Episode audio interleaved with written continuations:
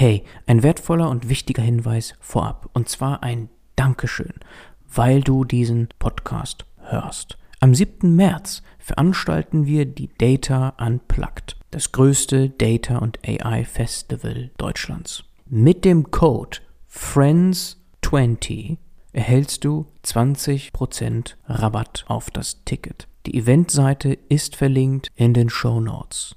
Komm vorbei am 7. März nach Münster in den Skaters Palace. Es erwartet dich dort starker fachlicher Input rund um Data und AI, aber auch viel Spaß, Raum und Zeit zum Networken, Party Open End. Wertvolle Insights, wertvolle Connections. Das kannst du mitnehmen auf der Data Unplugged. Und jetzt viel Spaß.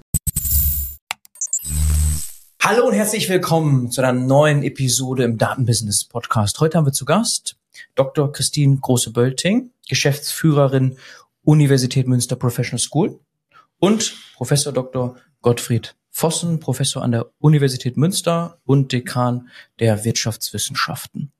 Herzlich willkommen. Herzlich willkommen. Ja, auch von mir. Vielen Dank. So, wir wollen heute besprechen, wie wir uns kennengelernt haben und in welcher Zusammenarbeit Sie beide sind.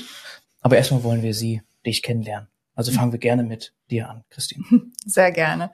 Ja, ähm, ich bin schon ewig lange seit dem Studium in Münster sozusagen ähm, hier hängen geblieben, komme auch ursprünglich aus Westfalen, äh, hier aus der Gegend und ähm, habe äh, BWL hier studiert mit Schwerpunkt Marketing und äh, Handel eigentlich. Ursprünglich komme ich auch aus dem Bereich, wobei mein Herz immer auch fürs Marketing schlägt, was ich jetzt auch ja im Studiengangsmarketing äh, oder Bildungsmarketing auch weitertreiben kann. Mhm. Ähm, ja, ähm, wie bin ich zur Weiterbildung gekommen, zu dem Bereich? Ich sage jetzt nochmal Weiterbildung, weil ähm, ja, das ist eigentlich der Name, mit dem ich angefangen bin vor über zehn Jahren äh, an ähm, der damals WWU-Weiterbildung. Wir waren ein Team von zweieinhalb äh, Leuten, mhm. ähm, hatten noch keinen berufsbegleitenden Masterstudiengang und den ersten habe ich quasi mitgebracht äh, vom Fachbereich Wirtschaftswissenschaften, den Marketing MBA, den es auch heute noch gibt.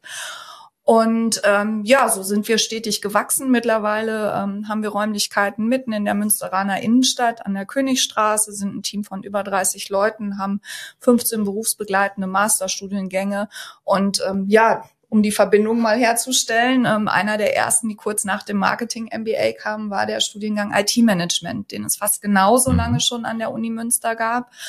Und ähm, ja, damit war auch die Verbindung zu Herrn Vossen dann schon gegeben, ähm, der äh, einer der wissenschaftlichen Leiter des Studiengangs war. Und ja, das hat sich dann so die Zusammenarbeit in verschiedensten Projekten weiterentwickelt, bis hin ähm, zum Data Science Master, den es jetzt seit vier mhm. Jahren bei uns äh, gibt im äh, Angebot, wo äh, die Idee dann quasi aus dem Fachbereich dann herauskam. Wir müssen da mal gucken, da gibt's neue Entwicklungen, das ist ein wichtiges Thema. Das war zwar am Rande thematisch, glaube ich, schon abgebildet im IT-Management, aber nicht so stark fokussiert. Ja, und so äh, hat sich die Zusammenarbeit dann über verschiedene Formate dann weiterentwickelt. Mhm. Ja, Weiterbildung. Können wir vorab noch ein paar Zahlen bekommen, so in welcher Region bewegen wir uns da von den Studenten, Studentinnen, die sich da weiterbilden lassen darüber? Mhm. Über dieses, über diese Programme, über diese ja. berufsbegleitenden Masterstudiengänge? Ja, unser Konzept ist halt anders an der Uni, ähm, nicht der größte Hörsaal, sondern mhm. in Kleingruppen zu arbeiten. Das heißt, das Limit liegt so bei um die 25 Studierenden. Ja einfach weil die Präsenzzeiten halt ähm, ja nicht so wahnsinnig groß sind. Das sind immer so 20 Präsenztage pro ähm, pro Jahr, die man hat. Ähm, mhm. Insgesamt, je nachdem, wie viel ECTS der Studiengang hat, sind das dann so bis zu 45 Präsenztage insgesamt für den kompletten Studiengang. Man hat viel Eigenleistung zum Lernen. Ähm, aber auch der Austausch in den Klassen ist halt sehr intensiv. Also ich meine, mhm. das ist ein ganz anderer Austausch. Die Leute, die haben schon Berufserfahrung, die sind schon im Job, die setzen anders an und haben auch ein anderes Eigeninteresse, mhm. weil tatsächlich die Studiengänge, die kosten natürlich auch ein bisschen Geld dafür, dass halt äh, die Lehre am Wochenende ähm, zu Randzeiten am Abend stattfindet ähm, und ja. geblockt, so dass es berufsbegleitend machbar ist. Und ja. dann, in, vielleicht ist die Frage überflüssig, aber nur im Master oder auch Bachelor berufsbegleitend? Äh, mhm. Tatsächlich sind es äh, ausschließlich Master und mhm. Zertifikate. Also Zertifikate sind meistens ein etwas kürzeres Format, vielfach auch integriert in die äh, größeren Masterstudiengänge, aber auch durchaus separat. Also zum Beispiel den Data Science kann man auch als Zertifikat studieren. Mhm. Das heißt, wenn man sagt, okay, ich habe schon einen IT-Masterstudiengang, äh, äh möchte aber spezifisch bestimmte Skills noch dazu bekommen, dann kann man sagen, ich mache dann halt drei Module, die halt zum Zertifikat zusammengefügt sind. Mhm. Bachelor dürfen wir nicht berufsbegleitend. Also das ist eine Sache, ah, die im Hochschulgesetz okay. verankert ist, also zumindest nicht kostenpflichtig, kostenlos dürfen die Unis das und die müssen das dann im Kerncurriculum verankern. Mhm. Ähm, Privathochschulen sind da etwas freier, deswegen gibt's Okay, das habe ich nämlich schon ja, so, ähm, genau. die ein oder andere fällt mir ein. Ja, genau, okay. tatsächlich ja. ist das so und ähm, okay. Universitäten oder staatliche Hochschulen, die dürfen das leider nicht. Ich dachte erst, das wäre so ein, so ein mhm. smarter Move. Ich möchte die mhm. Menschen äh, die Studierenden in die Uni Münster ja. bekommen und wenn sie einen Bachelor haben, so dann dürfte ja. er rüber in die in die ja. Weiterbildung. Aber so ist es nicht. Tatsächlich ist es einfach, weil das Hochschulgesetz es nicht erlaubt. Ja. ja. Genau.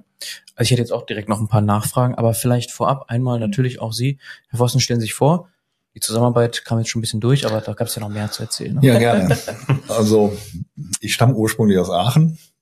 Ich glaube, das hört man auch an meinem Tonfall, ne, dass ich Rheinländer bin. Ich habe in bin in Aachen ähm, geboren, habe da studiert, beschäftige mich jetzt seit 50 Jahren mit Informatik. Also ähm, ich habe 1974 angefangen, Informatik zu studieren, habe dann promoviert, habilitiert, alles in Aachen und bin, ich war zwei Jahre an der Uni Gießen und bin seit 30,5 Jahren inzwischen in Münster, seit 1993 bin damals berufen worden an das Institut für Wirtschaftsinformatik hier an der Steinfurter Straße in der ehemaligen Reiterkaserne.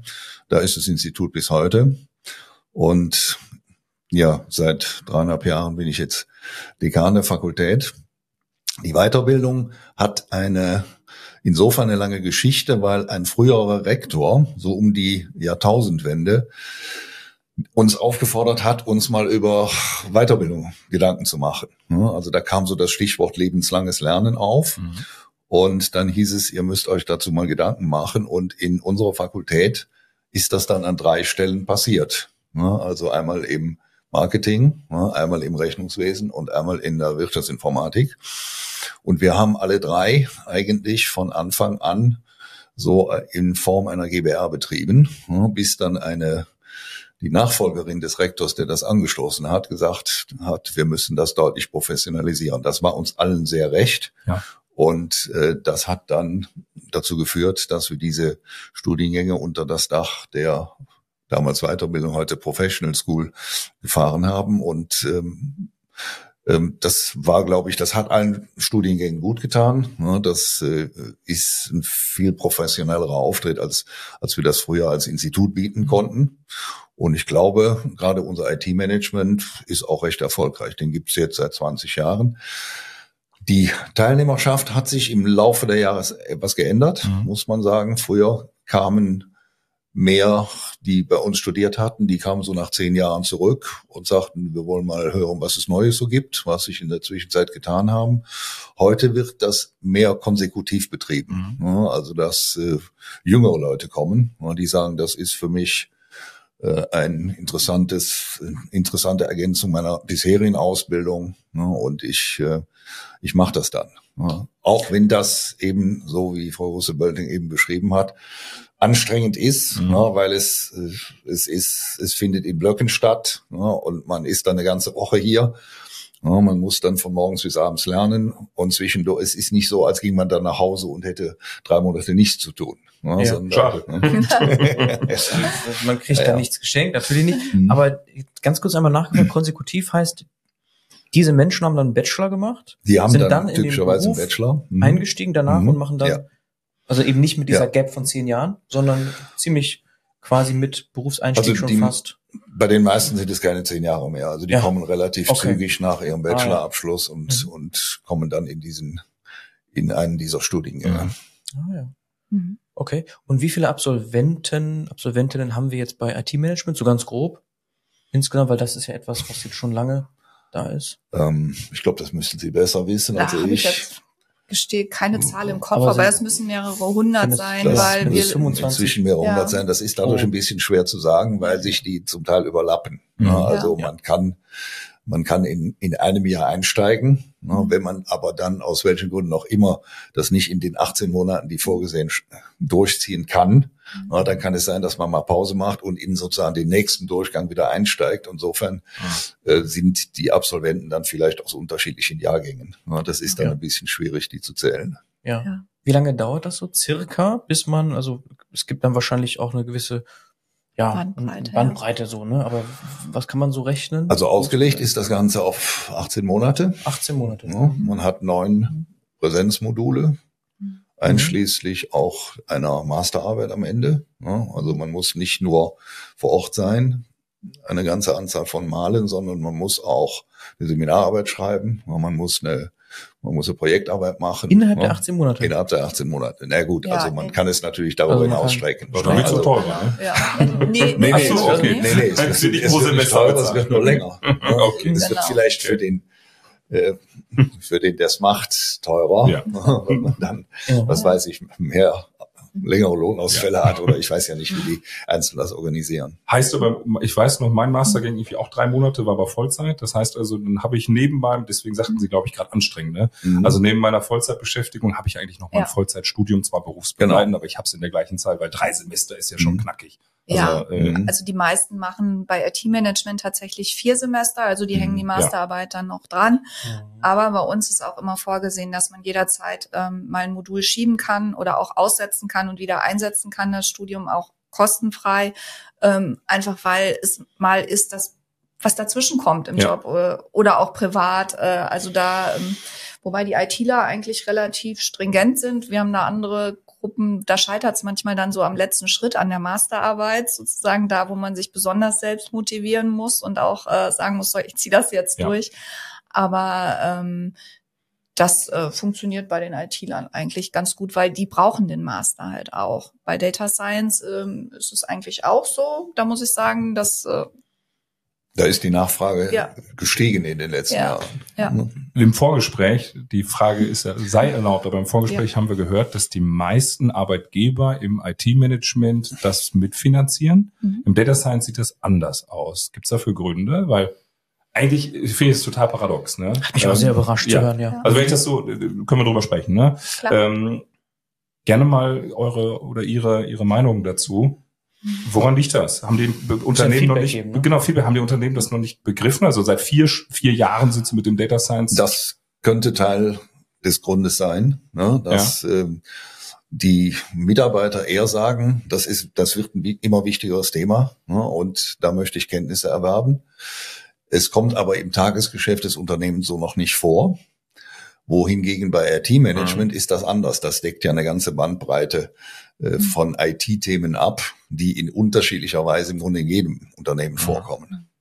Das heißt also, viele der ähm, Studierenden sind auch nicht klassisch in Dienstleistungsunternehmen, also beispielsweise Unternehmen, die äh, im, im, im Bereich KI Software schreiben, sondern wahrscheinlich produzierende Gewerbe, die mhm. sagen, ja gut, ja. Data Science ist KI, ist ein mhm. Thema, was uns irgendwie nächstes Jahr beschäftigt, mhm. aber ja, okay.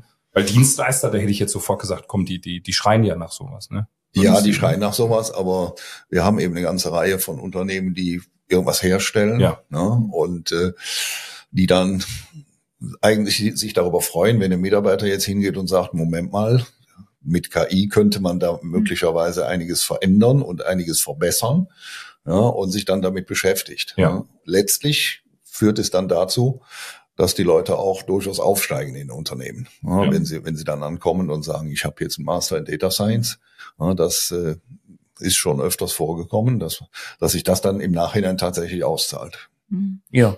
Tatsächlich ist die Bandbreite auch etwas größer, ähm, woher die äh, Data Scientists kommen. Ähm, also bei IT-Management haben wir so 80 Prozent aus der näheren Region. Wir haben hier viele Bankdienstleistungsunternehmen, äh, in der, äh, also in der Region, die halt schon äh, viele auch in den berufsbegleitenden Bachelor schicken, so dass das Konzept vom berufsbegleitenden Studium auch schon bekannt mhm. ist und tatsächlich sind da viele, glaube ich, ähm, aus dem Bereich, die dann auch sagen, okay, ich mache jetzt auch berufsbegleitend meinen Master weiter und ähm, entscheiden sich dann nochmal für einen anderen Anbieter quasi, aber machen das dann auch. Die sind auch einen Tacken jünger als die vom Data Science. Die sind ähm, auch international haben wir da regelmäßig mhm. Teilnehmende und aber auch breiter gestreut in Deutschland. Die kommen von weiter her durchaus.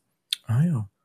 Und dann auch für die Präsenzzeiten natürlich trotzdem ja. vor Ort. Genau. Für die Präsenzzeiten okay. vor Ort. Es mhm. war in Corona-Zeiten ein bisschen anders. Mhm. Ja, da mussten wir das online machen. Mhm. Das hat allerdings dazu geführt, dass wir Data Science zum Beispiel Teilnehmer aus Indien hatten. Mhm. Ja. Also das mhm. kommt jetzt auch vor, dass der deutlich äh, international ähm, besetzt wird. Wenn ich mich dann aus dem Ausland bewerbe, habe ich aber trotzdem genauso Präsenzzeiten, jetzt mhm. post-Corona. Ja. Okay, das heißt also, mhm. das Privileg genieße ich dann nicht mehr. Nee. Nee. Also die Internationals, die ähm, wollen dann für die Zeit des Studiums auch meistens in Deutschland bleiben. Die suchen sich okay. dann hier irgendeine Stelle, wo die dann vielleicht auch Fuß fassen können sozusagen oder einfach Auslandserfahrungen sammeln können und machen das Studium dann hier von Deutschland aus. Also manche pendeln dann halt auch aus dem näheren Ausland, ja. aber die, die von wirklich weiter herkommen, ähm, die sind dann für die Phase des Studiums in Deutschland und ähm, arbeiten dann auch hier. Spannend. Das heißt aber nochmal zum Verständnis, vor vier Jahren mhm. habt ihr euch entschieden, Data Science ist, wurde euch wahrscheinlich irgendwie sehr wahrscheinlich Forschung betrieben, gesagt, so jetzt, da müssen wir was machen. Doch, kam so oder kam die Unternehmen? Das, das, das kam so ähnlich, ja. Und wir haben, äh, wir haben uns mit mehreren Leuten zusammengetan, um das zu, äh, um uns, um das zu konzipieren ne, und dann auch auf die Schiene zu setzen, und zwar aus unterschiedlichen Bereichen. Ne. Mhm. Also wir hatten, ähm, wir haben oder wir haben bis heute äh, Mathematik da drin, wir haben Informatik da drin, wir haben aber auch Marketing da drin und Kommunikationswissenschaften. Mhm. Und das sind alles Bereiche, also die Anwendungen, das sind alles Bereiche, wo das sehr intensiv gebraucht und betrieben wird. Die Informatik ist natürlich dann sozusagen für das Technische dabei und die Mathematik ist eine Statistik ist eine ja. ganz wesentliche Grundlage, wie wir das gerade jetzt in den letzten KI-Entwicklungen ähm, massiv erleben, muss man ja. sagen. Mhm. Aber trotzdem ist ein überraschender Fakt, aber trotzdem, ne? Es ist, also mag sich ändern in den nächsten Jahren, dieser Unterschied IT-Management, Data Science. Da können wir vielleicht nochmal gleich gemeinsam drüber nachdenken, wie das klappen kann auch. Also wahrscheinlich, es muss sich mehr rumsprechen, ist eine Sache, ne? Deswegen macht es ja auch Ich Sinn, kannte euch vorher nicht, ne? Also, also natürlich die Universität Münster, aber die genau. damals noch, als wir uns kennengelernt haben, äh, also die, die Weiterbildungsgesellschaft, mhm. Äh, kan kannte ich nicht. Und kannst mhm. du sie? Die Gesichter von Ihnen schon tatsächlich. Also Sie sind beide sichtbar. Das kann ich sagen, aber mir war auch nicht so klar, was genau ja. die diese Weiterbildungsplattform ja. anzubieten hat. Das war mir so nicht klar. Aber Sie sind, vielleicht kann man das auch noch kurz ergänzen jetzt zu Ihnen, was Sie noch nebenher noch so machen, weil das ist etwas, das habe ich schon wahrgenommen. Also mhm. auf LinkedIn und anderen Plattformen oder sonst wie, weil wir sind natürlich auch gut vernetzt hier in der Region, mhm. da nimmt man sie schon hier und da wahr. Also mhm. vielleicht fangen wir mit dir auch nochmal an, was du noch mhm. so nach mhm. vorne treibst. Also es gibt ja verschiedenste Kooperationen noch darüber hinaus, die auch nochmal ganz mhm. kurz einmal mhm. besprochen. Also ich meine, unsere Bandbreite der Studienangebote, die wir haben, die erstreckt sich theoretisch ja über das komplette Fächer, Fächerspektrum äh, der Uni Münster. Das heißt also, wir haben nicht nur wirtschaftswissenschaftliche Angebote, da liegt sicherlich der Schwerpunkt, das sind ungefähr 50 Prozent unseres Angebots. Und die anderen 50 Prozent sind halt in allen anderen Fachdisziplinen. Also da ist sowas dabei wie Visual Anthropology, angewandte Ethik, mhm. äh, Non-Profit Management, ähm, was, was habe ich noch als Beispiel? Führung und Personalmanagement aus der Wirtschaftspsychologie. Also alles, was so ähm, Bereiche sind, ähm, die berufsbegleitend eine spannende Berufsperspektive eröffnen. Ähm, aber du meintest, Bernhard, Entschuldigung, wenn ich so reingehe, persönlich, ne? Also ich glaube, beides, genau. Also okay. einmal das, ja. aber wirklich und auch dich noch also viel mich, wahrgenommen. Marketing, glaube genau, ich, Club und so, das ist ja. Ja, also, also im äh, Marketing. Social Media mäßig, ne? Auch viel. Ja, wobei das erst auch so in letzter Zeit ist okay. durch die Kooperationen. Wir haben ein Sportmanagement MBA, dadurch sind mhm. wir mit Preußen in Verbindung, mit anderen äh, Institutionen hier mhm. in Münster, die halt sehr bekannt sind. Ähm, ähm, aber ich glaube, das der größte Manko, das wir hatten, war dieser, also WWU Weiterbildung, unser ehemaliger ja. Name. Der hat einfach nicht das ausgedrückt, was man, was wir machen. Also ich bin immer gefragt werden, was macht ihr denn? Macht ihr Weiterbildung für die Uni, hm. für die Mitarbeiter? Ja. Und ich musste dann immer sagen, nein, machen wir überhaupt nicht. Also wir machen berufsbegleitendes Studium und ähm, was natürlich auch ein Nachteil ist, wir sind natürlich kleiner und haben nicht die Budgets, die jetzt eine große andere ähm, private Hochschulen ja. hier in der Region sind, wo man den Namen sofort weiß, wobei die ihren Schwerpunkt auch im Bachelorbereich mhm. haben. Weil sie es dürfen, ne? Weil sie es dürfen und die nat das natürlich auch für uns ein riesen Nachteil ist, weil die dadurch dann ja. auch sehr enge Unternehmenskontakte und Kooperationen haben. Und da, glaube ich, ist noch so der Ansatzpunkt, wo wir auch als Professional School noch dran arbeiten müssen, dass wir diesen Bekanntheitsgrad einfach noch steigern, dass es klar ist, ähm, man kann nach dem Bachelor auch wieder zurückkommen und auch, dass die Studierenden wissen, dass es das gibt. Ich meine, das ist ja insgesamt noch ein recht junger Bereich des berufsbegleitenden Studiums. Also 20 Jahre würde ich mal so schätzen. Mhm. Äh, ist das jetzt so, äh, dass, dass man halt MBAs auch in Deutschland machen kann und äh, viel länger ja. ist das ja. ja. noch gar nicht, ja. wenn man, und das muss sich auch noch in den Köpfen setzen und vor allem auch in die Köpfe der Eltern, die ja auch viele Entscheidungen für ihre äh, Kinder mittreffen sozusagen und sagen, okay, das ist jetzt das Richtige. Ist ja, auch vor allem, wenn ich äh, jetzt dran denke, häufig im IT-Management übernehmen die Kosten die, die Firmen. Ja. Data Science häufig privat, das ist ja auch eine Hausnummer. Ne? Ja. Also das mal privat auf, äh, das, Absolut. das ist ja schon äh, eine Entscheidung, die ist wohl überlegt. Und ja. da Definitiv. Andersrum denke ich auch immer, ich meine, die Alternative ist ein grundständiges Studium, was erstmal außer Semesterbeiträge nichts kostet sozusagen. Mhm oder halt ein Studium an der Fernhochschule, äh, wo man sehr stark selbstgetrieben arbeiten muss. Da sind die Abbrecherquoten häufig das Problem und dieses Netzwerk, was man sich aufbaut, das ist halt einfach nicht da, als wenn man sich in Präsenz sieht, ja. sozusagen. Und äh, wenn man die Beiträge dann monatlich runterrechnet plus die Steuerersparnis, die man dadurch hat, dann ist das immer noch ein sehr attraktiver Weg, über zwei Jahre dann vielleicht ein bisschen was zu bezahlen und auch zu investieren in die Weiterbildung ähm, im Gegensatz zu wieder Vollstudent, Vollzeitstudent zu sein und erstmal nur den 520 Euro Job zu haben. Aber ich habe mein Semesterticket, wobei es jetzt ja. auch hinfällig mit dem Deutschlandticket. Ne? Also, ich glaube, da, äh, ja. das macht jetzt ich meine, man stellt sie nicht mehr ein wegen des Nein, Also jetzt auf einmal, ne? man hat die, ja, ja, glaube ich. Und es zahlt sich aus, haben wir eben gehört. Ne? Also es ist wirklich ein Invest. Man investiert und es zahlt sich mitunter sogar mhm. sehr schnell aus, wenn man in der Karriere weiterkommt mit diesem Absolut, Zertifikat oder mit mhm. eben dem neuen Master. Und es ist, Entschuldigung, Bennett, wenn ich das nochmal einmal sage, es ist natürlich auch für den, also jemand, der sich dazu entscheidet, das aus seiner eigenen Tasche zu bezahlen, mhm. das ist ja ein Jackpot für einen Arbeitgeber. Der sagt ja, Wahnsinn, das ist einer, der richtig ja. brennt, der will sich zu diesem Thema weiterbilden, nimmt 15, mhm. 20.000 Euro äh, aus eigener Tasche den, mhm. den musst du erhalten. Also was ja, nicht immer nicht. ganz einfach ist. Nee, nee ja, ja, weil die Leute natürlich, wenn sie das haben, sich auch ihre, ihres Marktwertes bewusst sind. Ja. Ja. Insbesondere, ja. wenn der Arbeitgeber das nicht bezahlt hat. Und ich denke, ja, das ja, ist genau. auch ein Grund mhm. zu sagen, hey, zahlt mhm. das, dann habt ihr einen Login-Effekt oder zumindest mhm. einen Grund mehr. Die dann bleibe ich noch zwei Jahre. So, ne? Ja, ja genau. genau. Ja, nach Gehaltserhöhung und Co., dann mhm. um sich so, ja, klar. Ja, ja. Also, Denn das ist heute ja weit verbreitet, dass man relativ schnell mhm. wechselt. Ne? Ja. Dass man zwei Jahre irgendwo bleibt und dann guckt, wo kann ich noch ein bisschen mehr verdienen oder ja. wo ist es noch ein bisschen spannender. Ja, und das passiert ja häufiger. Ne? Also, dass man das im Laufe des Berufslebens mehrmals macht. Und das ist ernsthaft ein Vehikel, oder? Die Menschen ja. halten zu können, indem man ihnen diese Weiterbildung ja. natürlich Definitiv. finanziert. Ne? Ja. Also nicht nur für die mhm. Weiterbildungszeit, auch darüber hinaus entsteht ja auch eine mhm. Dankbarkeit dafür. Ne? Richtig, genau. Mhm. Diese innere Bindung, also sozusagen die Perspektiven, das gerade das finden junge Leute wichtig zu sagen. Also die sind gar nicht wechselfreudiger als früher wir jetzt oder so im Job, sondern die wollen halt gewertschätzt werden. Und mhm. das ist ja eine Form der Wertschätzung, wenn man denen Absolut. Bildung anbietet. Und tatsächlich Absolut. sind diejenigen, die halt eben selber sozusagen die Weiterbildung auf, aus eigener Tasche zahlen, deutlich wechselfreudiger, weil die diese Wertschätzung halt eben nicht erfahren. Und ja, ich meine, ja. es muss ja auch keine Vollfinanzierung sein, es kann ja auch eine Teilfinanzierung. Das ist auch durchaus üblich, dass die Arbeitgeber sagen, wir übernehmen 50, 60, 70 Prozent und ein gewisser Eigenanteil sozusagen für die Motivation bleibt halt auch noch dabei.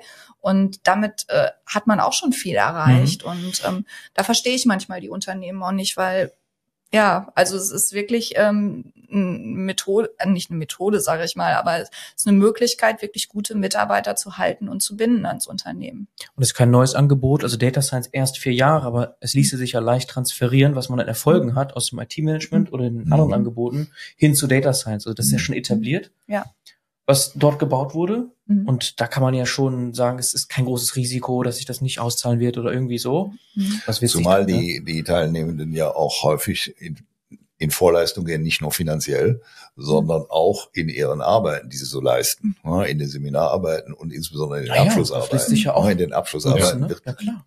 eigentlich immer mhm. ein äh, Thema aus, aus dem unternehmerischen Umfeld behandelt, ne, aus dem Unternehmen, wo man gerade arbeitet. Ja. Ja, und das ist natürlich eine Situation, wo, wenn die Person das nicht machen würde, die im Kurs ist, dann müsste man dafür vielleicht ein Beratungsunternehmen bezahlen, ne, was wesentlich teurer ja. wäre. Mhm. Ja, also, also viele Fragezeichen hier, wo man sagen, ja. das kann sich nur ändern. Ja. wirklich, also wirklich, über, ist wirklich überraschend. Ja. So nicht gedacht. Hätte ich jetzt auch nicht gedacht. So nicht gedacht. Äh, vielleicht noch einmal, weil ich gerade sagte noch so, also bei dir ist anscheinend so, erst zuletzt dieses Social Media Game so richtig hochgefahren, dass man also dich jetzt sehr, sehr stark wahrnimmt. Ja. Und es wird auch so weitergehen, nehme ich an. So, ja. das macht ja auch, macht absolut Sinn. Und bei Ihnen, Herr Vossen, da hatte ich Sie schon wahrgenommen über zum Beispiel Startup-Wettbewerbe oder auch Moderation, Anmoderation von Vorträgen. Ich war also auch schon mehrfach bei ganz, also die, da kamen Menschen von ganz, so, ich erinnere mich an einen Vortrag, komme auf den Namen nicht, das war eine sehr bekannte Person, die im Bereich so äh, Crawling und Mining äh, auch in der Presse war, irgendwie den, den Spiegel gecrawlt hatte, auch die Deutsche Bahn gecrawlt hat und da über ähm, ja, aus, auch aus Aachen, oder? Irgendwie aus, aus dem Rheinland, glaube ich. Könnte sein. Ist auch gar nicht so entscheidend. Ich wollte eigentlich nur mhm. sagen, immer also, wieder treten Sie dann auf, also moderieren Naja, an, also ne? ähm, ich habe 2008 zusammen mit anderen im Institut das Erzis Launchpad angestoßen. Das ja. war unser jährlicher Gründerwettbewerb. Der ist seit 2008 eigentlich jedes Jahr hat er stattgefunden. Eigentlich? Also mit ein paar äh, nee, der hat, der hat tatsächlich, den haben wir regelmäßig gemacht. Es, äh, es gab halt in, gerade in der Wirtschaftsinformatik immer ein großes Interesse an Selbstständigkeit. Mhm. Das war am größten so um die Jahrtausendwende, so als Google so langsam an die Börse ging und, und, und groß wurde und man verstand, dass man mit dem Internet Geld verdienen kann.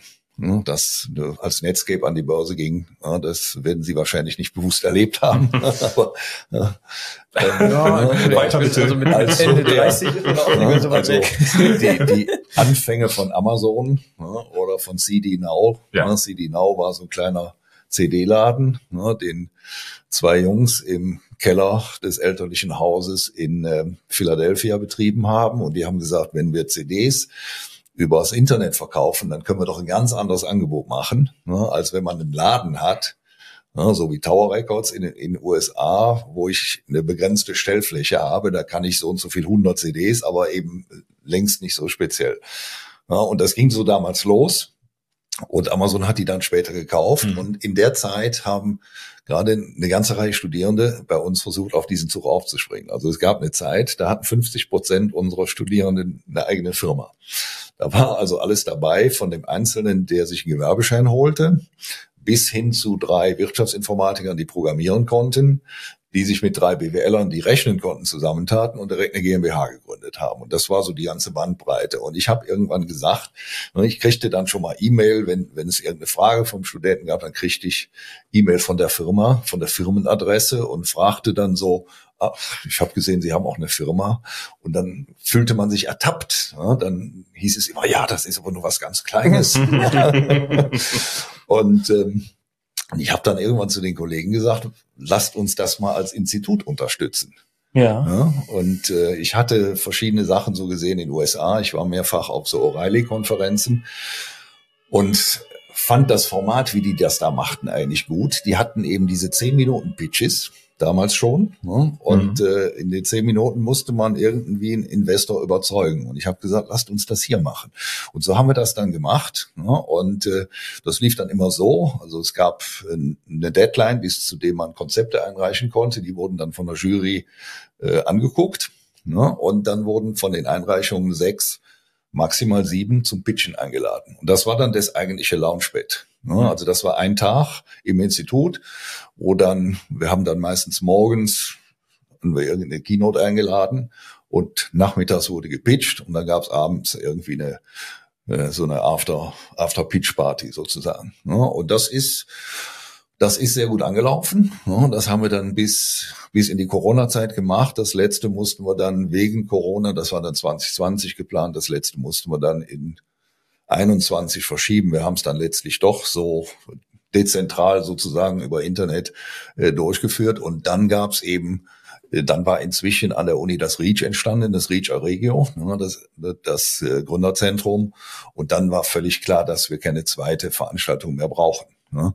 Allerdings muss man sagen, heutzutage ist es wieder so, dass es ein hohes Interesse an Gründungen gibt, gerade in der Wirtschaftsinformatik mhm. ja, und eigentlich in allen informatiknahen Studiengängen. Ja. ja. Das trifft auch die Kerninformatik, das trifft die Geoinformatik, das ist in der Medizininformatik so. Also es gibt wieder ein hohes Interesse und das spiegelt sich, Entschuldigung, spiegelt mhm. sich das auch im Wirtschafts, äh, im, im Studiengang wieder? Also gibt es da einzelne Kurse zum Thema Management und so? Oder ist man da äh, äh, äh ich glaube, die Frage ist erlaubt, ne? Also wenn man, ja, wenn man überlegt, okay, viele ja, interessieren sich fürs das Thema. spiegelt sich wieder. Es gibt zum Beispiel im Marketing Master, gibt es den Minor Entrepreneurship. Mhm. Ja, also das kommt so langsam auch. Ähm, Aber im also Marketing, also, ne? Also ich rede ja. jetzt im IT. Also jetzt als, als weiß ich nicht, jetzt an der Uni. So. so meine ich das. Also jetzt ganz konkret, ob es da die Möglichkeit gibt, Kurse. Äh, ähm, also noch nicht sehr umfassend, muss man sagen. Okay. Ne? Aber das ist im Entstehen. Ja, okay. Ne? Ich meine, das REACH bietet ja selber Kurse dazu mhm. an. Ne? Und wer, wer sich eben da sozusagen systematisch mit, mit Entrepreneurship beschäftigen will, der ist im Reach an der richtigen Adresse. Mhm. Ja, und ansonsten gibt es eben einzelne, mhm.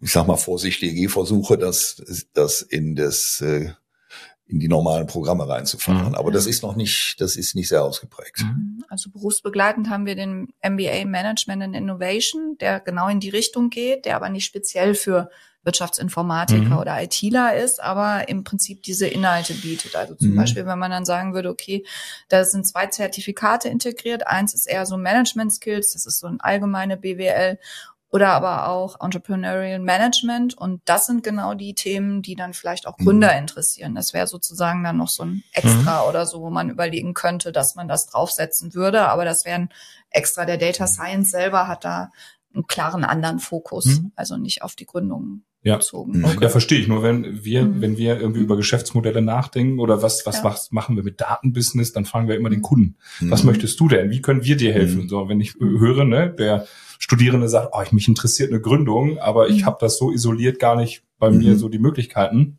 Mhm. Einfach mal so als äh, laut gedacht. Ja. Und dann habe ich das richtig verstanden, dass Launchpad ist dann übergegangen in Reach, beziehungsweise mhm. die Daseinsberechtigung ist nicht mehr so sehr mhm. da, wenn es genau. das Reach parallel gibt. Genau.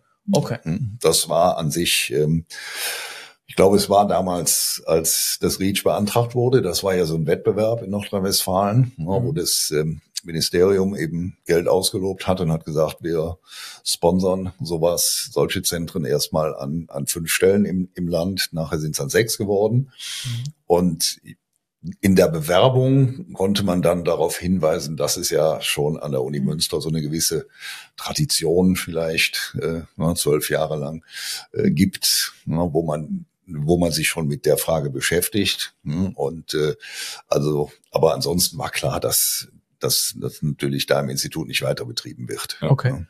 Ja, gab es da ein Startup, das man jetzt noch erwähnen kann? Also wo jetzt spontan, ne? Also irgendwie. Alle Gewinner sind Flügge geworden. Ja. Ah, okay. Mhm. Das ist ein gutes Welches ist so, so das bekannteste, was Flügel, besteht es heute noch, oder? Ja, Feili zum Beispiel. Ja. Oh, das gibt's ja noch in Münster, ne? Ja. Mit dem, wie heißt er, ähm, mhm. Feili ja. gehörten so zu den. Genau, Gerwin, ja, genau. Gerwin, genau. Die haben bei uns studiert. Ne? Mhm. Die haben, der Marius Gerwin hat bei mir Bachelorarbeit geschrieben. Ach. Ne? Und äh, ja, viele Grüße, wenn er zuhört. ja, auch von mir. Und äh, ich erinnere mich noch, ich glaube, die waren im zweiten oder dritten Launchpad, also 2009 oder 10, haben die gewonnen. Und ich erinnere mich sehr deutlich an deren Pitch. Denn viele haben das zu der Zeit einen Pitch aufgezogen wie ein Seminarvortrag. Mhm. Also die kamen dann mit Folien. Sie wussten, sie haben nur zehn Minuten Zeit, kamen aber mit Folien. Erste Folie Übersicht. Und dann wurde die Übersicht abgearbeitet. Und Feili kam ganz anders an. Feili hat sofort auf der Bühne den Business Case vorgeführt. Ah. Die haben mit drei, mit drei verschiedenen Leuten gesagt, mhm. ich habe hier ein Dokument. Der andere sagte, ja, was willst du denn damit machen? Der dritte sagte, ja, ich zeig dir mal, was du damit machen kannst, wie du das einscannst und, und wie du das digitalisierst. Die haben den Business Case vorgeführt. Cool. Das war kein Seminarvortrag. Das, das war damals total klasse. Ja. Mhm. Das ist hängen geblieben. Ja. Und das die gibt's eben sehr erfolgreich. Mhm. Eben auch heute. Okay. Business Case, Geschäftsmodell hast du eben auch nochmal reingemacht. Da würden wir gerne noch mal ein bisschen einsteigen, jetzt Professional School Weiterbildung. Da gibt es nämlich auch viele auch kritische Fragen. Können wir ja sehen, wie weit wir die nochmal herausarbeiten können. Also einmal zum Verständnis, wer lehrt dort? Das sind eben, ne? Also ein Beispiel ja. haben wir, aber ja. es ist quasi Also das heißt wirklich Transfer, ne? Also die, die ja. an der Uni Münster lehren, lehren auch an der Professional School. Also ja, also wir versuchen immer für die äh, ähm, Module, die wir haben, einen Lehrenden oder eine Leitung zu finden aus dem Kreis der Professoren oder Professorinnen der Uni Münster. Ja ähm, im IT-Management und im Data Science äh, ist, also zumindest im IT-Management, ist es äh, eins zu eins quasi. Da gibt es, glaube ich, einen Professor oder einen externen. Äh, mhm. Das ist ein Honorarprofessor, mhm. aber der ist auch äh, mit der Uni Münster verbunden. Mhm. Aber da haben wir es sehr gut geschafft. Jetzt ist eine Professorin im Data Science leider gewechselt. Die ist uns leider abhanden gekommen. ja, leider. Aber die unterrichtet weiter. Bleibt aber in, ja. in der Weiterbildung aktiv. Genau, das ist halt der mhm. Vorteil in der Weiterbildung. Wir können halt auch, wenn Fachdisziplinen dabei sind, die jetzt nicht so gut besetzt sind oder wo der diejenige nicht möchte. Es gibt auch Professorinnen und Professoren, die, denen das zu viel ist, weil das mhm. ist im Nebenamt. Also die machen das ja nicht im Rahmen ihrer normalen Tätigkeit. Das ist halt zusätzlicher Workload, den, den man sich da auch mitnimmt. Und ähm, ja, ähm, wir bei uns in der Lehre ist es tatsächlich so, ich würde mal so schätzen, 70, 80 Prozent ist wirklich durch die Professoren, der Rest ist Praxis. Also wir versuchen natürlich immer Praktika mit reinzunehmen, äh, die mal das Problem oder die Problemstellung aus einer anderen Perspektive mhm. beleuchten, die einfach ähm, den Transfer dann auch noch ein bisschen ähm, ja deutlicher machen sozusagen. Und äh, ja. das unterscheidet uns auch so ein bisschen sag ich mal, von den privaten Hochschulen und von den Fachhochschulen, äh, die hier in Münster auch noch aktiv sind, die haben einen sehr starken praktischen Fokus, der natürlich für uns auch wichtig ist. Aber bei uns ist es wichtig, die Grundlagen zu erlernen, die man dann wieder und wieder auf verschiedene Problemstellungen an, anwenden kann und nicht so sehr auf der operativen Ebene, mhm. sondern stark auf der strategischen Ebene, würde ich sagen. Mhm einige aus der Praxis kommt und das ist dann zu Randzeiten, das ist die auch die mhm. Herausforderung für beide Seiten dann letztlich, ne? also Wochenenden ja. und das muss genau. eben so sein. Und wie ist da so die Fluktuation? Also ist das ein sehr mhm. ein, stabiles Set an Dozenten, Dozentinnen oder ja. eine Sie sagen, ja, okay, das ist interessant. Ja, also dann hat man auch Erfahrungswerte, die dann einfließen in die weiteren genau. Kurse. Und wie viele sind das so? Also auch wie hier nicht die genaue Zahl, wie viele insgesamt Dozenten, Dozentinnen? Also im Data Science sind wir zu fünft. Zu, zu fünft? Die Kerndozenten ja. sozusagen. Wow, okay. Ja. Äh, wobei natürlich äh, der Data Science Studiengang wird ja zusammen mit Twente betrieben. Mhm. Der ist also auch an der Stelle international. Und da kommen eben noch Kollegen aus Holland dazu. Ja. ja. Also insgesamt sind es wahrscheinlich zehn oder so. Wow, zehn, okay. Ja, zehn, 15 okay. Dozierende, ja. Okay, okay. Genau. Und es, äh, es gibt unterschiedliche Verantwortlichkeiten für die Module. Wow, okay, da kann man ja wirklich eine wirklich eine Bandbreite anbieten, also thematisch. Ja, das ist auch ja. so. Mhm. Ja, also Wunderbar. wir mhm. haben wirklich die Experten, Expertinnen der mhm. jeweiligen Fachdisziplin. Ja. Also da schauen wir schon genau hin und ich meine, wir evaluieren natürlich auch jedes Modul und gucken, äh, wo sind mhm. neue Themen, wo muss man vielleicht noch mal was anpassen oder so und äh, auch wenn jetzt zum Beispiel mal ein Praktiker nicht so den Ton trifft oder nicht so gut ankommt oder so, dass man dann einfach auch mal mischt oder mal was Neues mit reinnimmt, weil ich meine, Data Science mhm. jetzt und Data Science vor vier Jahren. Also da ist Data Science vor zwei Jahren. Ja, es ist, es ist einfach eine Riesenentwicklung ja. in vielen. Da ist eine Dynamik drin in den Themen und die wollen wir natürlich auch abbilden. Also müssen wir auch, weil unser Ziel ist, zufriedene, gut ausgebildete Studierende zu haben. Und äh, der Anspruch ist natürlich an uns, wo die bezahlen, höher als ja, äh, ja vielleicht, ja. äh, wenn es woanders ist. Ja. Sozusagen. Wir haben ja eben schon Richtung Incentivierung auch nachgedacht, mhm. auch aus Unternehmenssicht. Mhm. Ist es da nicht auch eine wirklich gute Taktik, jemanden zu schicken in die Lehre rein? Weil ich meine, dann kann man ja wunderbar mhm. rekrutieren, ne? Ja. Und Mhm. Warum passiert das nicht in Data Science? Also nochmal, wir, wir drehen uns so ein bisschen auch wirklich um dieses Thema Data Science, warum die Unternehmen da noch nicht so investieren. Das Es wundert mich ungemein. Hm. Ist es das Framing vielleicht? Data Science? Ist es, wenn, wenn die, ich, ich sag das jetzt sehr salopp, wenn die Kiste anders heißen würde, irgendwie mhm. AI oder so, oder KI oder gen, gen, generative KI oder wie auch ja, immer, ja. liegt es halt daran? Weil da häufig ist das ja Chefsache, ne? Kann ich mir vorstellen, der beurteilt so, den schicken wir da jetzt hin. Ja. So, und der sagt vielleicht, ja. naja, Data Science, hm, so viel Daten, Data habe ich hier nicht, aber KI. Das naja, vor zehn Jahren hieß es Big Data. Ja. Dann hieß es Data Science, mhm. jetzt heißt es KI. Also da müsste man eigentlich alle paar Jahre müsste man das, das Label ändern. Ja, aber mhm. tatsächlich in der Kommunikation macht das einen Unterschied. Wir mhm. haben jetzt gerade noch mit, ähm, mit unserem Rebranding durch mhm. die Namensänderung, also sprich das WWU und das Westfälische Wilhelm ist ja weg.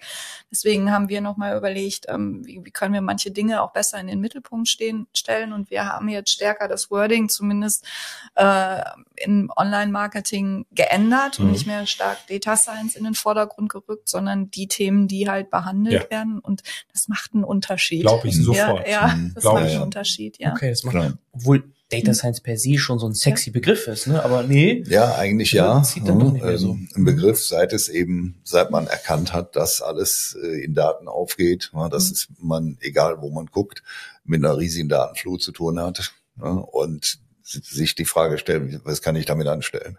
Ja. Das ist ja die Frage, die so Big Data ins Rollen gebracht hat. Und man hat das erstmal angefangen so mit der Speicherung, dass man sagt, wie kriege ich das überhaupt hin? Muss ich das alles speichern? Und wenn ja, wie mache ich das geschickt, so dass ich mich da auch so zurechtfinde? Es gab so in den 90er Jahren die Entwicklung Business Intelligence, ja, BI. Mhm. Ja, da wollte sich jedes größere Unternehmen Data Warehouse zulegen. Ja, das hat's immer noch. Ähm, aber mittlerweile ist man auch darüber hinaus. Und dann, das ging einher natürlich mit der Tatsache, dass die Technik immer billiger wurde. Ja. ja. Informatik ist heute eine billige Technik, muss man sagen. Mhm. Ja, wenn man mal von Höchstleistungsrechnern absieht ja, oder von den von der letzten Generation der Grafikkarten oder so, dann ist das nicht mehr ganz so billig. Aber auch das wird sich ja wieder ändern. Ja. Also ich weiß, als die äh, als ich nach Münster berufen wurde, da hat die Uni Münster mir sechs Sun Workstations gekauft. Ja, das waren die einzigen, die damals einen hochauflösenden 17 Zoll Bildschirm hatten. Die kosten 30.000 Mark das Stück. Wow. wow. Da könnte man sich heute einen ganzen Raum für, von Hardware für zulegen. Ja. Man würde es gar nicht mehr machen. Weil man, man, ja, man würde es ne? gar nicht mehr machen. Ja. Und das ist heute, die, die Technik ist billig geworden, die Technik ist viel verfügbarer geworden. Ja, mhm. Und die führt natürlich dazu, dass man immer mehr damit machen kann. Ja. ja. ja. Äh, mal jetzt gerade Thema Management, wenn ich Data Management mhm. lernen, mich weiterbilden mhm. möchte oder was gerade sehen wir auch sehr heiß läuft, ist so dieses Thema Machine Learning in Pipelines gedacht und das mhm. zu managen. ML-Ops ist da so ein Buzzword. Mhm. mhm. Was würde ich, da gibt es ein Angebot. Eine Professional School, würde ich dann eher Richtung IT-Management gehen oder Data Science oder gibt es auch was Drittes? Ähm, da würde ich eher Richtung Data Science gehen. Richtung Data Science ja. gehen. Okay. Da ist also quasi ja. ein Teil auch irgendwie ja. subsumiert Data Management, ja. Data Governance, mhm. Data mhm. Culture, Data Strategy. Ja, also genau, diese das Dinge, sind, das, das ne, sind die, die, die Sachen, die auch in, in der Interaktion mit den mit der Universität Twente dann äh, okay ne, abgedeckt werden. Dadurch, dass ja, das, das ist wirklich gibt. die ganze Bandbreite. Ja, ja. okay, wunderbar. Jetzt nochmal eine, auch eine, einfach kritisch nachgehakt, so als ist ja eine, wirklich eine, eine Challenge, Herausforderung mhm. im Umfeld Weiterbildung, weil es ganz viel neues Angebot ständig gibt. Mhm. Wie besteht man da? Besteht ihr? Also jetzt nicht nur die ganzen MOOCs, die auf der einen Seite, die wachsen ja auch, die sind auch irgendwie erfolgreich. Da gibt's mhm. Startups wie in Münster, mhm. Educated, die Educated. auch. Ne, das ist wieder die übrigens auch am Launchpad ja. teilgenommen haben. Oh, wunderbar. Und mal gewonnen. ja. Grüße gehen raus an David Mittelbeck und Co. Ja. So, die auch schon im Podcast waren. Also da gibt's, also ich will ja nur sagen, es gibt also wirklich ein, ein Überangebot. Bei vielen ist es so, das sagst du eben, Abbrecherquoten sind enorm ja. hoch. Ja, also ja. dann ähm, schön, tolles Angebot, aber am Ende bringt's ja nichts, wenn man halt nicht fertig macht. Mhm. Da seid ihr dann stark drin. Mhm. Aber trotzdem, wie schafft man es da kompetitiv zu bestehen, wenn das Angebot so dramatisch wächst? Also das ist eine Frage, das muss man den, äh, den Dozenten, ne, den Dozierenden mhm. überlassen. Also man muss schon erwarten, dass die äh, sich da auskennen, dass die ihr Gebiet verfolgen ja, und dass die eben auch äh, die Entwicklungen aufnehmen. Ja, die fachlich, die, fachlich, ja, okay. ja genau. Mhm. Ja, wobei man muss eben da auch unterscheiden, was sind Eintagsfliegen und was sind Dinge, mit denen wir uns möglicherweise längere Zeit beschäftigen müssen. Mhm. Und das müssen eigentlich die, die Leute vom Fach beurteilen können. Mhm. Mhm. Aber so aus, aus einer Business-Sicht, du als Geschäftsführerin, wie guckst du da drauf? Also nimmst du da Druck wahr? Gerade im Laufe der Pandemie wurde ja sowieso alles online gemacht dann, mhm. dass dann viele sich das vielleicht so angewöhnt haben, nee, Weiterbildung, das mache ich zu Hause, das mache ich einfach an meinem Rechner, da klicke ich mich in irgendwelche Kurse rein, die Vor allem im Data Science ne? Bereich, ne? Also jetzt mal, genau. das ist ja normal, Marketing ist mhm. vielleicht das Extreme, ne? Also da möchte ja. man vielleicht direkt in den Austausch gehen, aber vielleicht mhm.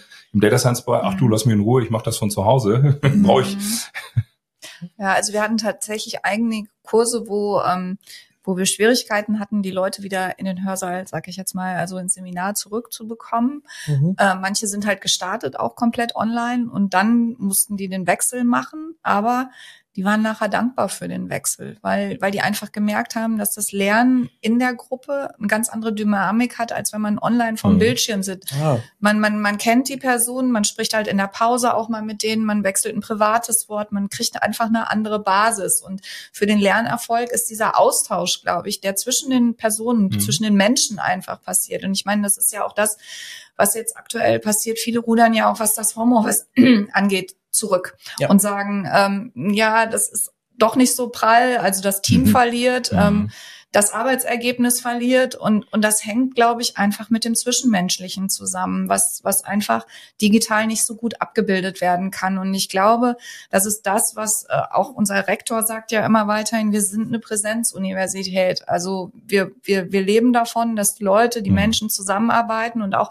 gerade in dem Austausch und manchmal passieren ja auch in der Kaffeeküche dann bahnbrechende Fortschritte in einem Thema, weil man einfach mal an was ganz anderes gedacht hat, aber dann ähm, ja frei ist. Und ich meine, nicht umsonst geben ja viele große IT-Unternehmen so viel Freiflächen mit mhm. Gaming-Möglichkeiten, Austauschmöglichkeiten ja. und so. Und ich glaube, das darf man nicht vergessen, dass Lernen ein Prozess ist, der, der auf vielen verschiedenen Ebenen passiert. Und ähm, dieses reine digitale Wissen, ich meine, das konnte man sich früher auch an Büchern anlesen. Und ich meine, da braucht man jetzt nicht dann noch einen Bildschirm, der einem das Buch dann ja, vorliest. Ich meine, klar ist noch eine größere Interaktion da, aber trotzdem glaube ich, dass Lernen einfach vielfältigere Prozesse sind, die, die nicht rein digital abgebildet werden können. Ich meine, klar, viele schaffen das, aber man braucht ein hohes Maß an Selbstmotivation und da ist, spielt die Abbrecherquote wieder eine Rolle, die ist bei uns sehr gering. Mhm. Einfach weil die Leute sagen, okay, ich habe dafür bezahlt, ich, mhm. ähm, ich, ich hab meine, will mit meiner Gruppe sozusagen, mit meiner Kohorte da durchkommen sozusagen und ich will es auch schnell schaffen und ich habe ein Ziel vor Augen und das hilft einem, wenn man eng mit den Menschen zusammen mhm. ist. Das ist anders, als wenn es so ein bisschen unverbindlicher ist. Die Verbindlichkeit ist einfach höher. Manche kommen ja auch mit konkreten Fragestellungen, warum ja. sie das machen aus dem Unternehmen, sind, wenn sie im Unternehmen sind, der Meinung, oh Gott. Bin ich der einzige weltweit, der diese Frage hat, der dieses Problem mhm. hat und kommen dann mit anderen zusammen und stellen fest, die haben genau die gleichen Probleme. Mhm. Ja, nur vielleicht in einer anderen Branche, ja, mit einer anderen Voraussetzung oder so oder mit anderen Anwendungen, aber die Probleme sind die gleichen. Ja, und äh, da hilft es natürlich, ja. ja. das, das schweißt die Leute auch zusammen. Ne? Ja. Die, wenn, die, wenn die in Münster sind, die Unternehmen ja auch viel zusammen. Ja. Mhm.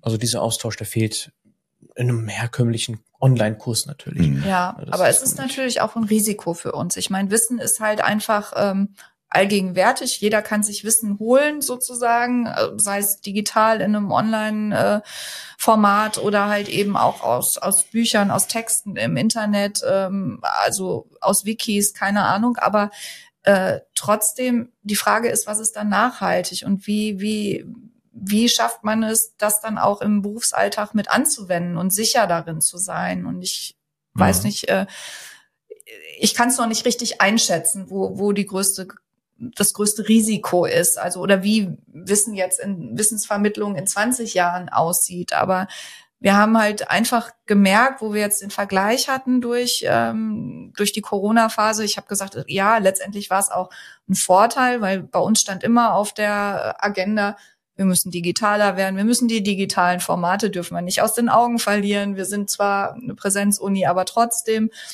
Und dann mussten wir. Mhm. mhm. Aber das ist was, trotzdem haben wir auch gemerkt, wo die Nachteile sind. Also zumindest äh, auch aus Perspektive der Studierenden. Das haben die uns dann auch zurückgespielt. Also da, die haben dann auch teilweise gesagt, oh, hätten wir das eher gewusst, wären wir schon mal eher wiedergekommen. Wir hatten eine große Phase, wo wir Hybrid angeboten haben. Und irgendwann ist das dann gekippt. Dann sind die wieder ja. gekommen, freiwillig. Und ja, fanden das einfach. ja, also ohne jetzt zu sagen, ähm, ja. ja aber um nochmal auf die Frage nach den, der Aktualität der Inhalte zurückzukommen, es ist ja so, dass heute keiner mehr ein Buch liest. Ne? Äh, das ist leider vorbei, muss man sagen. Keiner nimmt sich mehr die Zeit, ein Buch zu lesen, selbst wenn es nur als Nachschlagewerk dient. Und man versucht ja heute alles im Internet in kleinen mundgerechten Häppchen sozusagen zu konzipieren. Und genau da sind natürlich dann die mhm. Dozierenden gefragt, ja. ne, die dann, äh, die sich dann die Arbeit machen müssen, das auch mal das, was es an neuen Informationen gibt, an neuen Arbeiten gibt, an neuen Entwicklungen gibt, das mal in eine sinnvolle Form zu bringen ne, und auch in eine Form, wie man das dann vermitteln kann. Mhm. Ja. Ja. ja. Und Verständnis, Masterabschluss versus Zertifikate da mhm. kann ich mir jetzt vorstellen, dass das eben die Stärke ist, dass ich hier einen Masterabschluss bekommen kann, weil bei einem Zertifikat ist die Konkurrenzsituation eine größere, oder? Wenn ich jetzt gerade mal darüber mhm. nachdenke, von, also den Kursen, okay, da gibt es Bootcamps, die kann man ja auch noch einwerfen, mhm. die sind auch erfolgreich. Mhm. Gibt es mhm. irgendwie zwei, drei sehr große in Deutschland. Ja. Aber da mache ich ja keinen Masterabschluss. So, das wäre jetzt nochmal mhm. irgendwie so ein USP, oder? Dass ich hier genau. wirklich, ich kriege einen Master, der hat ja, ne, das Sie, ist nochmal. Sie kriegen einen Masterabschluss der Universität Münster. Ja, so, das hat, das, das hat ja nochmal eine andere Wertigkeit, ne? Ja, das ist auf jeden das Fall so, ein ne? wichtiges mhm. äh, Asset, was wir haben. Ja. Wir haben einen Universitätsabschluss der Uni Münster, ja. der halt eben äh, auch in den Personalabteilungen, wenn man sich weiterentwickeln mhm. möchte, einen entsprechenden guten Ruf hat so. letztendlich. Mhm. Also das, das ist natürlich ja wichtig. Ich meine, andersrum, die Personaler denken auch ein bisschen um. Ich glaube auch viele Skills, die man im Job äh, erwerben kann oder durch eigenes Lernen, sind auch wichtig. Aber ich glaube, so ein, ich meine, da, da fragt man sich ja natürlich dann auch, was Studium noch wert ist. Das, die Fragen werden ja tatsächlich ja. gestellt mittlerweile ich bin vielleicht zu alt dann auch schon wieder, aber ich finde, es ist wichtig, äh, also ich finde, ich bin Befürworter des Studiums, sich mal wirklich intensiv über einen längeren Zeitraum mit einer Sache, einem Thema zu befassen und auch da eine klare Kompetenz äh, zu erwerben, Problemlösungskompetenz, aber auch Handlungskompetenzen. Und äh, dieses Klein-Klein, das war, ich weiß nicht halt nicht, ob das so zielführend immer ist. Und ich meine, viele setzen ja auch noch zumindest auf den Bachelor, auf ein grundständiges Studium oder auf einen, auf einen ersten Abschluss sozusagen und machen dann selbstgesteuert weiter. Mhm. Aber ich bin da auch, wie gesagt, ich weiß nicht, was in zehn Jahren, ob wir da noch so. Ähm, das kann keiner sagen, was in zehn Jahren sein wird. Ja. Ne? Also ich werde das ja manchmal gefragt, ne, wo ich denn glaube, dass die IT oder die Informatik so in, in zehn Jahren ist. Und ich sage mhm. immer, ich weiß es nicht. Mhm. Ich kann, ich kann nicht mal sagen, was in zwei Jahren ist. Ja. Ne? Ja. Ich meine, das ist, mhm. äh, das typische Beispiel ist, wenn Sie 2005 äh, gesagt hätten, in, in ein paar Jahren läuft jeder mit einem Gerät in der Tasche rum, wo ich filmen kann, womit ich Bilder machen kann, womit ich äh, Musik hören kann, womit ich ganz nebenbei auch telefonieren kann. Mhm. Ne? Ähm, 2005, ne? Das war 2005, nicht mal vor 20 Jahren. Das, das ja war, und dann kam 2007 das iPhone und die Welt war, wurde völlig anders. Ne? Einmal durch das Gerät selber, was plötzlich alles integriert hat. Ne? Ähm, das, was früher Palm hieß, ich weiß nicht, ob ja. Ihnen das was sagt, ja. Palm Pilot waren so die ersten. Ne? Ja. Dann gab's die Blackberries, ne? aber das waren alles, das waren alles Gehversuche, muss man ja. sagen. Und plötzlich kam das iPhone und die Welt war anders. Und äh, dann kam der App Store dahinterher als neues, mhm. als als moderne Art der Softwareverteilung. Ja? Und äh, mhm. Und das hätte 2005, darum sage ich 2005, das hätte da keiner vorhergesehen. Das ist zwei Jahre später zu einer kompletten Umwälzung kommt. Ja, so was ähnliches erleben wir jetzt wieder durch ChatGPT. Ja, das ist klar, seit November 2022 hatten wir wieder so einen Umbruch. Ja, das bezeichnen ja manche Leute auch den iPhone-Moment der, der IT im Moment. Das erlebt man im Grunde in immer kürzeren Abständen. Ja, und darum finde ich das unheimlich schwer zu sagen, was ist in fünf Jahren. Ja, ich kann nicht mal sagen, was in zwei Jahren ist und mhm. zehn schon gar nicht. Ja. Ja. Das kann keiner seriös machen. Ne? Absolut das war in früheren Jahren anders. Die Entwicklung der Informatik in früheren Jahren verlief durchaus langsamer, muss man sagen. Also das hat sich so in den im Laufe der Jahrzehnte hat sich das deutlich beschleunigt. Hm. Aber sollte in der Weiterbildung dann auch in die Karten spielen? Ne? Also die Menschen müssen das sollte der Weiterbildung auf jeden ja. Fall in die Karten spielen. Das muss die die Weiterbildung muss ja. darauf äh, reagieren Ne? Die muss das in die Programme einbauen. Ne? Und die Weiterbildung hat den Vorteil, dass sie das schneller kann als ein grundständiges Studium. Mhm. Ne? Also dass sie das schneller kann als die Universität. Die Masterstudiengänge müssen zwar auch akkreditiert werden, ja, dennoch hat man eine gewisse, eine größere Flexibilität, was so die Inhalte angeht. Ja, bei einem, bei der Universität gelten möglicherweise ganz andere, ja, da gibt's ganz andere Zusammenhänge. Ja, beispielsweise betreiben wir Studiengänge mit anderen Fachbereichen zusammen, etwa in der Lehrerausbildung.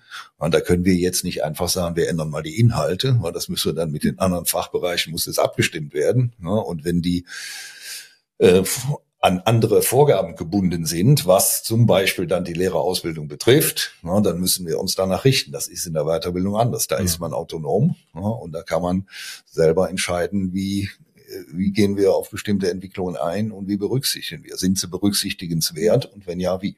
Ja. Zum Beispiel das eine Modul, was wir jetzt nochmal um, mhm. umstrukturieren, wo mhm. wir sagen, wir müssen das Thema AI stärker fokussieren. Ja, mhm. Genau, generative KI, da will jetzt jeder drüber reden, da will jeder, jeder was von wissen. Mhm. Ja.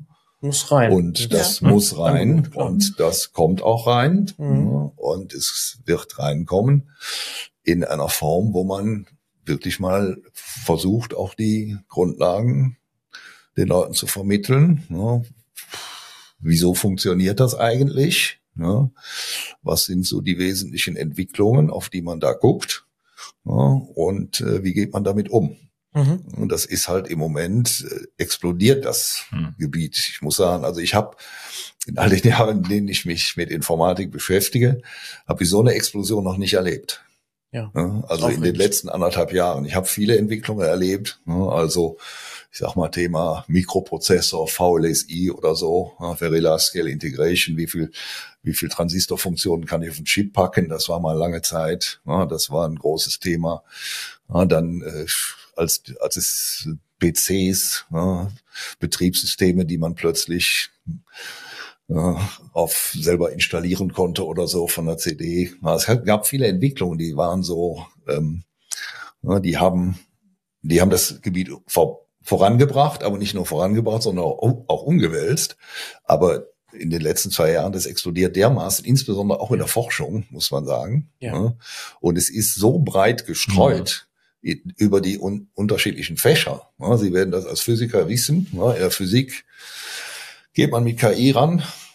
Ich rede hier mit Kollegen aus der Medizin, aus der Geoinformatik, die haben das alle. Also gehen sie quer durch alle, ähm, quer durch alle Fachbereiche. Selbst die Religion, die Religionswissenschaften beschäftigen sich ja inzwischen mit KI. Weil es jetzt so schön Mainstream geworden ist. Ne? Also durch, glaube ich, auch ja, und, weil, und dann weil es natürlich auch vieles ermöglicht, was es, was es vorher nicht gab. Ja, und weil es jetzt jeder versteht. Ne? Also jemand, mhm. der sich mit dem Thema gar nicht irgendwie auseinandergesetzt hat, mhm. durch diese Einfachheit, durch dieses, und wir haben so oft schon ChatGPT gesagt und wir wollen es eigentlich gar nicht mehr sagen. Mhm. Wir haben irgendwann mal schon, äh, aber nichtsdestotrotz mhm. hat es ja jeder verstanden. Jeder hat verstanden, wie mächtig so ein Tool sein kann. Und was, ähm, ich glaube, die Menschen, die sich damit beschaffen, die kennen ja nur die Spitze des Eisbergs. Also ähm, wir hatten mhm. gestern der, der Titus hier zu Besuch, der sagte, zeig mir mal die Kiste. Und dann habe ich ihm das gezeigt, guck mal, der, du kannst da auch irgendwie das und das machen, dann spuckt er den Code aus. Mhm. Du brauchst also gar nicht mehr selber irgendwie in dem, in dem mhm. das ist halt verrückt, ne? Ja. Äh, und das ist ja das, was, glaube ich, viele Menschen gar nicht gar nicht sehen, wie tief diese, diese, äh, die Modelle eigentlich, äh, mhm. was die, was die können. Also das finde ich ist so, und durch diese niedrige Eintrittshürde, dass jetzt ja. jeder sagt, komm, ich muss ja eigentlich nur eine URL eintragen, äh, OpenAI chat.com, mhm. glaube ich, irgendwie, oder chat. weiß ich jetzt gar nicht, mhm. Äh, wie, wie, genau die URL ist, aber dass ich da ähm, mit Leichtigkeit äh, drankomme, hat das wahrscheinlich alle, alle reden davon, guck mal, ich, es funktioniert so einfach und, und das betrifft dann zwangsläufig alle, alle Fachbereiche. Ja, also eine, eine sichtbare Konsequenz ist ja diese ganze No-Code oder Low-Code-Bewegung, ja. ja, wo man sagt, ich brauche im Grunde Programmieren brauche ich nicht mehr lernen, ja, sondern äh, ich muss vielleicht ich muss vielleicht wissen, wie ich ein Programm auf Korrektheit prüfe, aber selber schreiben, äh, weiß ich nicht, muss ich nicht unbedingt können. Ne? Also ich bin ja, ich habe mich ja viele Jahre mit Datenbanken beschäftigt und da war es in den 80er Jahren schon ein Traum, ähm, dass man sagte, eigentlich müsste so für den Office-Betrieb müsste jede Sekretärin in der Lage sein, eine Datenbank zu entwerfen und einzurichten. Der Traum ist nie wahr geworden. Aber der Traum steht jetzt kurz vor der Verwirklichung. Mhm. Ja, es gibt jetzt schon, es gibt ja ähm, Ansätze, es gibt unterschiedliche Firmen in den USA, die, die bauen SQL-Generatoren. Sie können also jetzt ähm, beschreiben, was Sie gerne in der Datenbank hätten. Ja. dann wird die für Sie eingerichtet und gebaut und Sie können dann beschreiben, was Sie gerne von der Datenbank wissen wollen. Und dann wird der SQL-Code generiert und auf der Datenbank ausgeführt. Ja, und äh, da kommt man jetzt kommt man diesem Traum so langsam näher. Also in wenigen Jahren wird das möglicherweise eine Anforderung an Büropersonal sein, dass man äh, elementare Dinge mit ChatGPT machen kann, völlig selbstverständlich. So wie man ein Telefon beantwortet oder ja. wie man heute mit E-Mail umgeht. Ja. Jetzt reden wir über die Zukunft. Ist fast schon auch Zeit für einen Ausblick. Nur ganz kurz einmal nachgehakt. Die Fragen, die ich eben gestellt habe, die gehen natürlich in die Richtung, dass sich eine Weiterbildung auch messen lassen muss. Oder Klar. du an, als Geschäftsführerin dann an, ja. an Umsatzzahlen. Das ist so, ne? Ja, das ist definitiv. Schon, das ist also, schon, äh, ja, ist for profit, muss man das so Nee, oder wie hart wird das gemessen an? Also Umsatz? wir sind Non-Profit. Non-Profit, okay. Mhm. Wir sind ausgegründet als GGMBH und natürlich hat eine GmbH genauso wirtschaftlichen Kriterien zu genügen wie jetzt eine, jede mhm. andere GmbH halt auch. Mhm. Das heißt also, wir müssen genauso für unsere Räume, für die Dozierenden zahlen, für die Mitarbeiter zahlen und stehen da in der GmbH. Also wir haben keine staatliche Unterstützung in dem Sinne. Also die Uni darf uns gar nicht unterstützen. Mhm. Da würde das äh, EU-Subventionsgesetz gegen sprechen und äh, dementsprechend ähm, ist der Bereich, den wir für uns haben, eine eigene, ein eigenes Profit Center sozusagen. Also, okay. Du das einmal mal wirklich Klartext mhm. nochmal ja. besprochen, weil das werden sich viele da draußen auch fragen, sicherlich. Mhm. Und das ist ja dann bei dir. Als Geschäftsführerin musst mhm. du dann quasi sicherstellen, dass das funktioniert.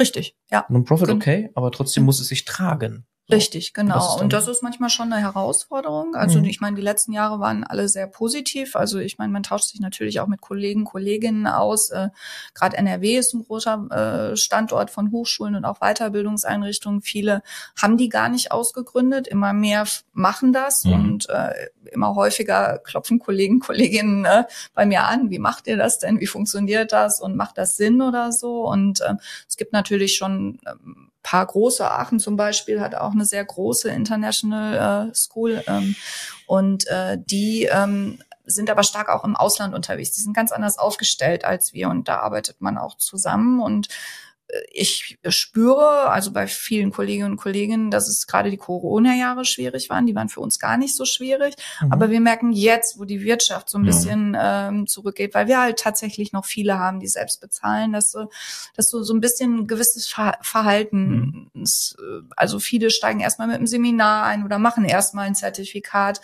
weil mhm. da ist der Vorteil, man kann dann jederzeit noch wechseln, wenn man möchte, in den Masterstudiengang. Und ähm, da merken wir jetzt so, so im letzten Jahr so eine leichte Zurückhaltung. Zurückhaltung. Ja. Ja, okay.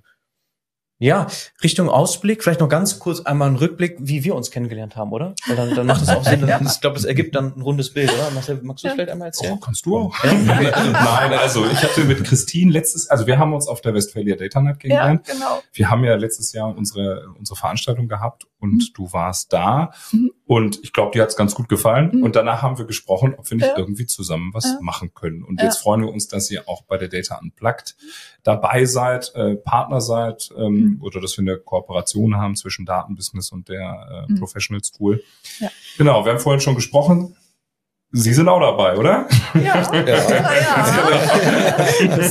genau, da sehen wir uns. Also wenn ja. Leute, die jetzt zuhören und auch noch Fragen haben, vor allem auch Richtung Professional School, mhm. Ihr seid auch vertreten und dann kann man euch auch live und in Farbe sehen am 7. März. Mit Fragen herantreten. Genau.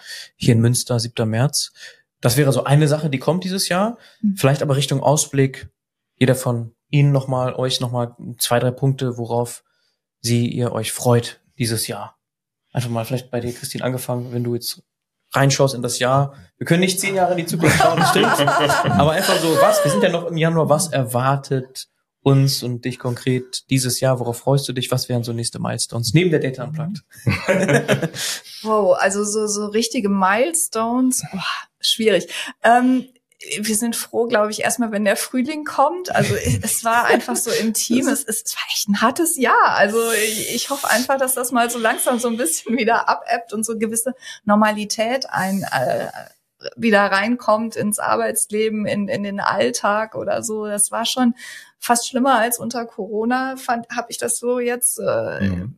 empfunden und äh, da ich, ich, ich freue mich auf mehr Normalität wieder, ein bisschen, also tatsächlich alle sind ja so am Schwarzmalen im Moment.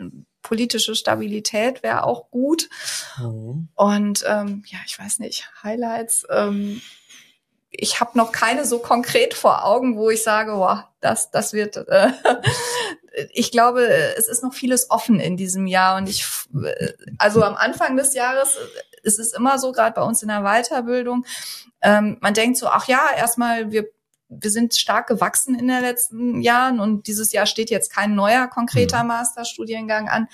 Aber meistens ändert sich das im Laufe des Jahres. Und, und da freue ich mich einfach, glaube ich, auf die Überraschung, was jetzt Neues dazukommen wird. Konkret ist jetzt, äh, letztes Jahr sind zwei neue äh, an den Start gegangen, beziehungsweise starten dann jetzt bald. Und ähm, das ist auch schon immer viel, viel Arbeit äh, mhm, und viel äh, ja, Neues. Und ja, ich bin gespannt einfach aufs mhm. neue Jahr, wie es jetzt so wird. Herr Vossen. Ja, also als erstes brauche ich mal einen neuen Job ab 1. März. so können wir für mich ja. Das ja ein paar Zonen. Ich werde das einfach bei der Gelegenheit mal sagen. ähm, aber ich glaube, eine Sache auf über die ich mich wirklich freuen werde, wenn sie materialisiert ist, die Uni Münster hat. Ich möchte dem Rektorat nicht vorgreifen, aber es mhm. gibt mittlerweile ernstzunehmende Gespräche, dass man an der Uni so ein Data Science Institut, wie mhm. auch immer es mhm. heißen wird, gründet. Wow. Das haben andere schon länger. Und ich bin auch schon länger der Meinung, die Uni Münster sollte sich sowas zulegen. Ja. Und ich habe das auch an anderen Universitäten, insbesondere in den USA, schon gesehen ja, wie sowas äh, organisiert ist ja, und welchen Effekt das hat. Und weil gerade Data Science an so vielen Bereichen und KI betrieben wird, eigentlich durch alle Fachbereiche. Ich sagte mhm. es ja eben schon. Ja, also von Fachbereich 1 äh, katholische Religion bis Fachbereich 15 Musik, die haben alle irgendwas, alle dazwischen haben was mit KI ja. zu tun. Und das dazu gibt es inzwischen ernsthafte Bemühungen ich kann jetzt nicht sagen, wie schnell es realisiert werden wird, aber ich bin eigentlich guter Hoffnung, dass am Ende des Jahres die Uni Münster da anders dastehen wird ja, und auch mit mit äh, mit so einer Einrichtung, ja, wo man dann wirklich alle unter einen Hut bringt, denn das ist ja schon so, äh, dass es zum Teil ähnlich gelagerte Problemlösungen gibt, mhm. ja, nicht nicht die gleichen Probleme. Also mhm. Physiker haben andere Probleme als ein Marketingmensch, aber äh, es gibt unter Umständen die gleichen Techniken, ne, über die man sich dann austauschen kann. Ne, man kann vielleicht sogar Projekte zusammen machen. Ne, also da, die Möglichkeiten sind vielfach ja. und äh, das mal unter einem Dach zusammenzufassen, fakultätsübergreifend, das ist ja das Wichtige. Häufig wird ja so in Silos gedacht, nach wie vor in der Universität. Das ist dabei anders zu werden. Mhm. Und das finde ich eine sehr erfreuliche Entwicklung. Ich werde sie als Dekan leider nicht mehr live miterleben, aber ich werde es äh, sehr genau beobachten, was da passiert. Okay. Wir werden das auch beobachten, natürlich. Also das sind ja nochmal Big News, wenn das jetzt genau ja. so kommt. Jetzt für den Abschluss, ne?